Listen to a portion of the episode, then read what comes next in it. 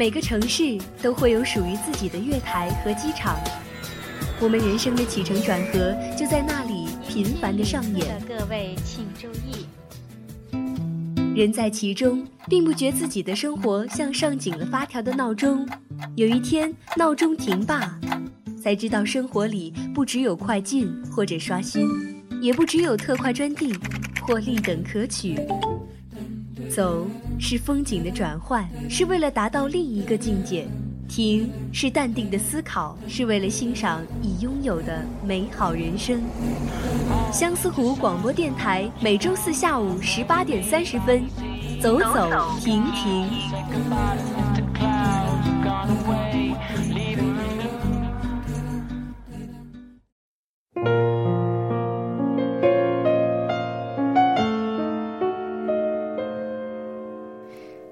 朋友们，下午好！这里是每周四下午与您准时相约的《走走停停》，我是新芳。漫步古镇，不管你脚踩哪一座小石桥，手抚哪一块破壁的城墙，哪怕随便走入一条小巷，你都能感受到一种浓浓的、夹杂着历史与文化的气息。不用刻意，不用费力。厚重的历史的篇章向你缓缓展开，深入灵魂的历史人物鲜活地站在你的面前，这就是古镇的魅力。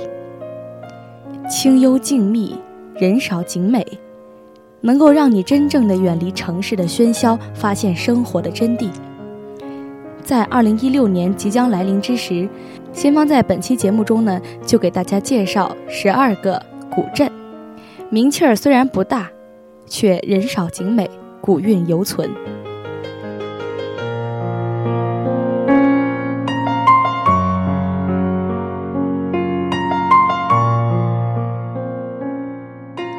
第一个要给大家介绍的是洛古河村。黑龙江是由额尔古纳河、洛古河和俄罗斯境内的什勒科河几条支流汇聚而成的。洛古河村就端坐在黑龙江的源头，被称为黑龙江源头第一村。这个村子有将近一百年的历史，总共有四十户人家，清一色的木刻棱的建筑。据说呀，这种建筑冬暖夏凉，很适合高寒地区的人们居住。这几十户人家呢，依然保持着当地最传统、最淳朴的生活习惯。平日里以农耕、渔业和贩卖木材为生存活计。洛古河村虽然不是一个著名的旅游景点，它仅仅是往来北极村之间的一个小村，交通也不是很便捷。但是，如果你到这儿来，就可以欣赏一下黑龙江源头第一村的风采。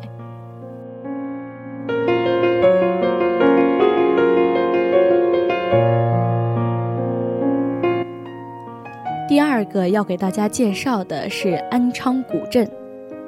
绍兴往西十几公里，便是浙江省历史文化保护区绍兴县安昌镇。安昌是一个具有千年历史的著名江南水乡古镇，石板铺砌的三里老街，店铺林立，两廊相连，行着成群的毡帽，飘扬着社戏的曲调。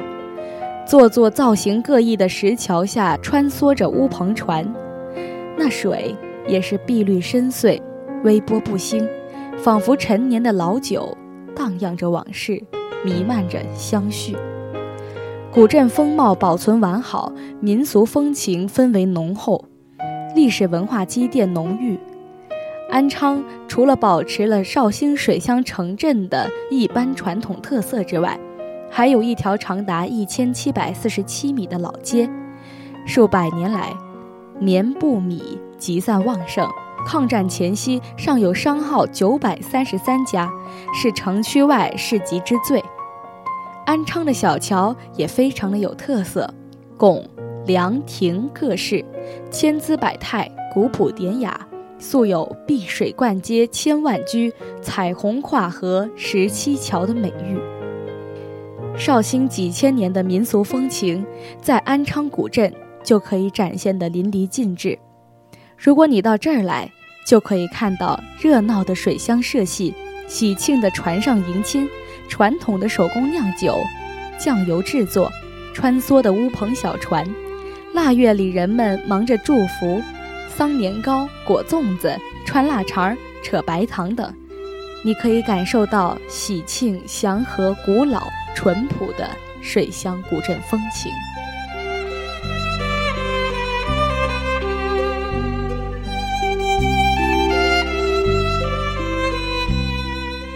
第三个要介绍的是钱塘古镇。钱塘古镇位于浙江省宁海西南。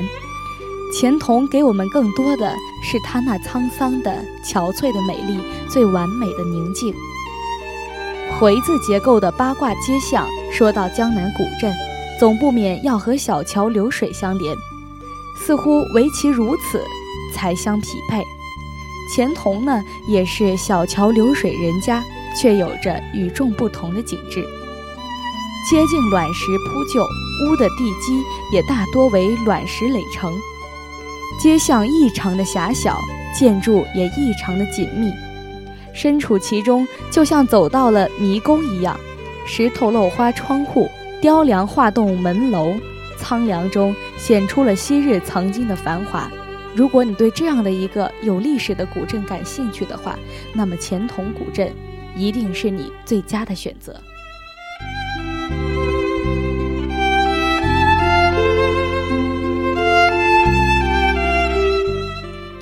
个要给大家介绍的是青岩古镇。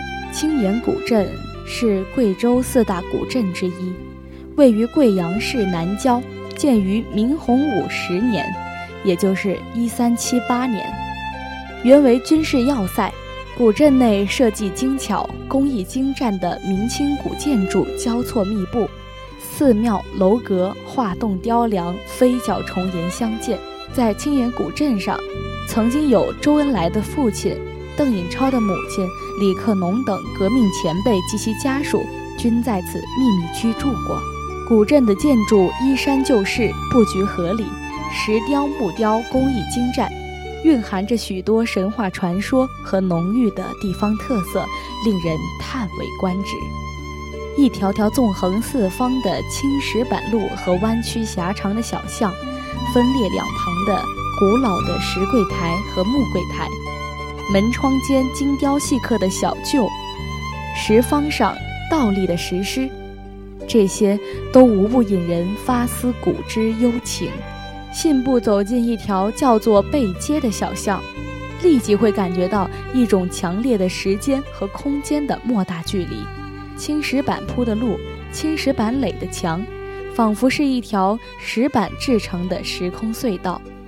如此具有历史考究的小镇，相信你也不会错过的。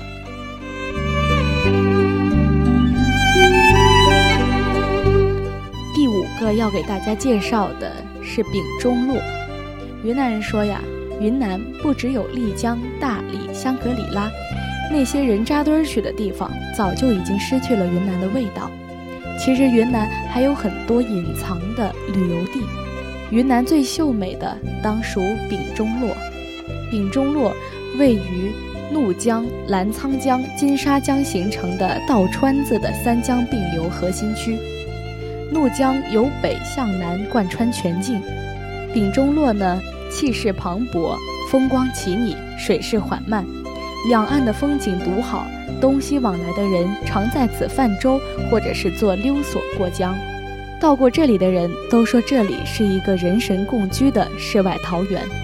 沿着大峡谷溯怒江北上，滇藏线古老的驿道上，似乎还能追寻到昔日马帮的痕迹。多种宗教在这里融合，多个民族在这里共同生活。当你走进这里，走过千年的茶马古道上，看到绝壁峡谷中奔腾的怒江水，座座高大漂亮的教堂。寺庙、田野间恬静安然的村舍、茂密的原始森林、巍峨壮美的雪山，你便会沉醉在这美丽的田园风光之中。而丙中洛镇上所有的住宿基本集中在镇中的主干街道上，多为当地村民开设的农家院，有标间，较好的客栈价格也只在一百元左右。所以今天把丙中洛推荐给大家的理由，是因为它是徒步中的风景，可以重走茶马古道，览峡谷风光，并且消费也非常的合理。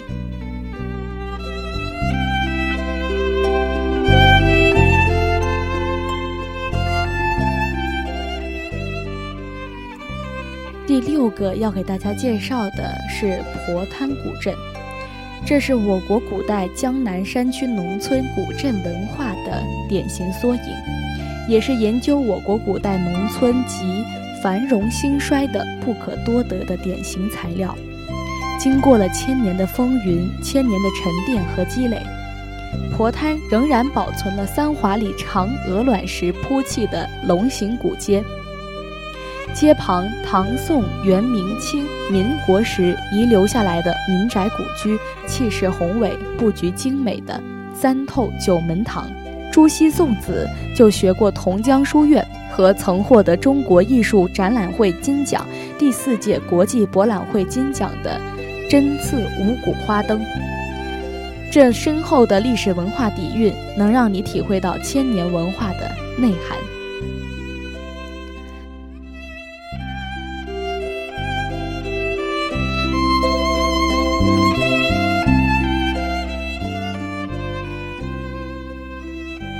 七个是东沙古镇，东沙镇位于岱山岛西北端，镇区坐落在大海湾东角，史称东沙角，镇也由此得名。地势南高北低，气候冬暖夏凉。百年古镇东沙角虽然已淡去了昔日的繁华，但浓郁的古朴的渔家风土人情依然吸引着外来的游客，让人们驻足流连。今天的东沙越来越重视古镇文化价值，对古镇进行了妥善的保护，且有序的推进开发，相继建成了、修复了中国海洋渔业博物馆、中国书雕城、聚泰祥布庄、香干老作坊、陶巴艺术馆、于都古镇老字号一条街等项目。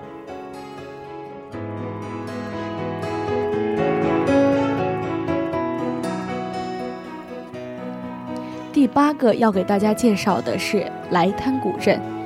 来滩古镇呢，位于重庆合川市城东三十二公里处的旧峰山上，历史文化底蕴深厚。来滩古镇明清居民错落有致，老街小巷古朴典雅，历史文化价值极高，巴渝文化特别浓厚，历史风貌也保存得相当完整。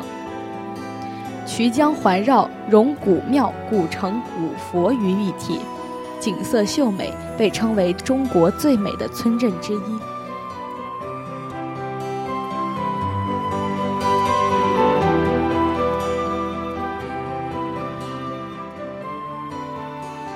第九个要给大家介绍的是士维古镇，士维呢又叫做吉拉林。位于内蒙古自治区呼伦贝尔市额尔古纳市的北端，它依山傍水，镶嵌在大兴安岭北麓，额尔古纳河畔与俄罗斯小镇奥洛契仅一河之隔。蓝天绿草、白桦林、神秘的玛瑙草原、时缓时急的河水，养育了亚洲最美的湿地，也养育了最勤劳的人民。这里是蒙古族的发祥地，同时也是我国屈指可数的俄罗斯族的民族乡。所以，如果大家不想出国的话，那么视为是一个很好的选择。你既可以看到我国内蒙古的辽阔，也可以看到许多的异国风情。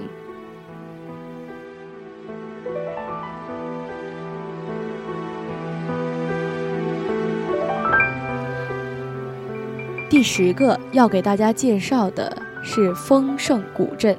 丰盛古镇位于重庆市东南边陲，是明末清初开始建立，曾是重庆去南川、涪陵的重要驿站。该镇历史悠久，始建于宋代，明末清初因商贸业发达而兴场，为古代八县汉码头之首，素有“长江第一汉码头”之称。其独特的巴渝古商业文化气息，充蕴着古街古巷之间，结合历史上九归寻母、自然山水格局的城镇建设，体现了典型的巴渝传统人居环境营建思想。而且每到秋高气爽之时，三千亩的彩色森林呈现满山红叶、姹紫嫣红，美不胜收。这个就很适合咱们喜欢摄影的同学前去。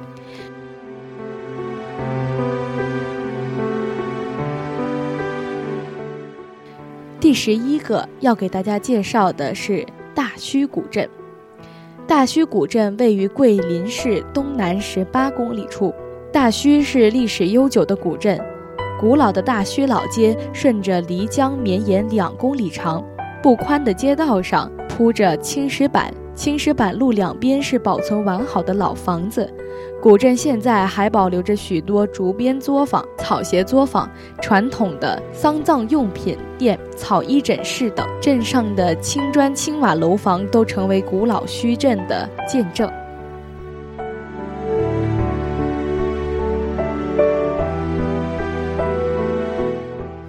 最后一个要给大家介绍的是茶记古镇。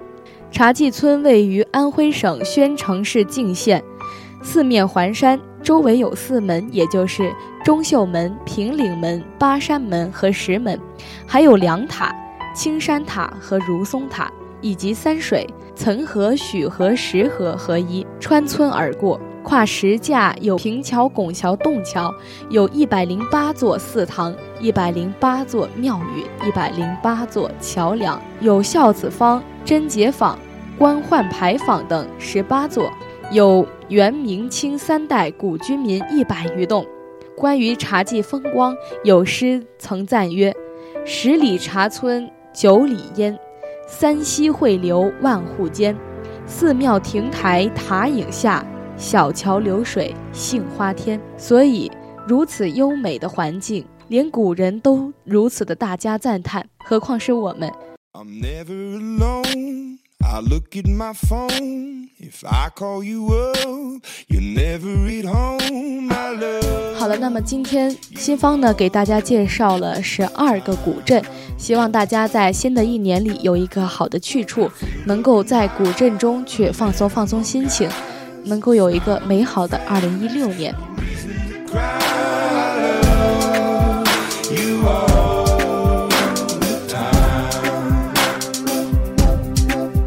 那么今天的走走停停到这里也要跟大家说再见了。同时呢，也欢迎大家到荔枝 FM 上同步收听我们的节目《漫步古镇，清幽静谧，走走停停》。我是新芳，我们下期再会。